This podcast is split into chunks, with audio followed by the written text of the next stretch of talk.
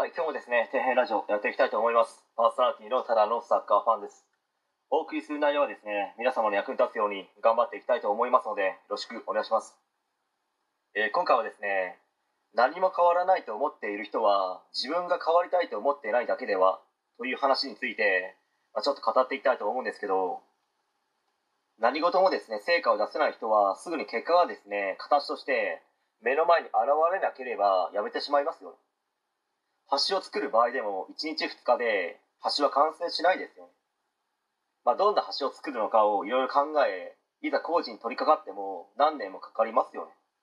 まあ、いい形としての成果をですね、すぐに手に入れたいですよ。皆さんそうですよ。しかしですね、すぐには無理ですので、まずはですね、自分ができることをですね、無理なく絶えず継続し続けましょうという話なんですよ。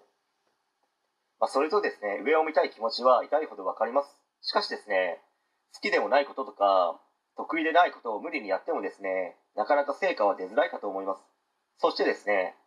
年がら年中ですね、そのことばかりを考えていなければ、成果は出ないと思いますね。まあ、例えばですけど、専門学校に行くための勉強しかしていないのに、まあ、難関大学に受かりましたという成果は出ないですよね。まあ、成功したければ、365日ですね、どうすれば成功するのかということを考えなければ、まあ、成果が出ないという話ですね。自分にしかできないことで差別化を図り、人に役に立つことをしながら、まあ、自由に生きればですね、いいのではないでしょうか。まあ、何事もですね、継続するコツは、意気込んでやるのではなくて、まあ、淡々と物事をこなせるようになるのがコツだと思いますね。まあブログにしてもですね、365日意気込んで書き続けることができる人なんていないです。仕事もそうですし、学校の勉強もそうです。毎日少しずつでもいいので、やるという習慣、癖づけが大事なんですよ。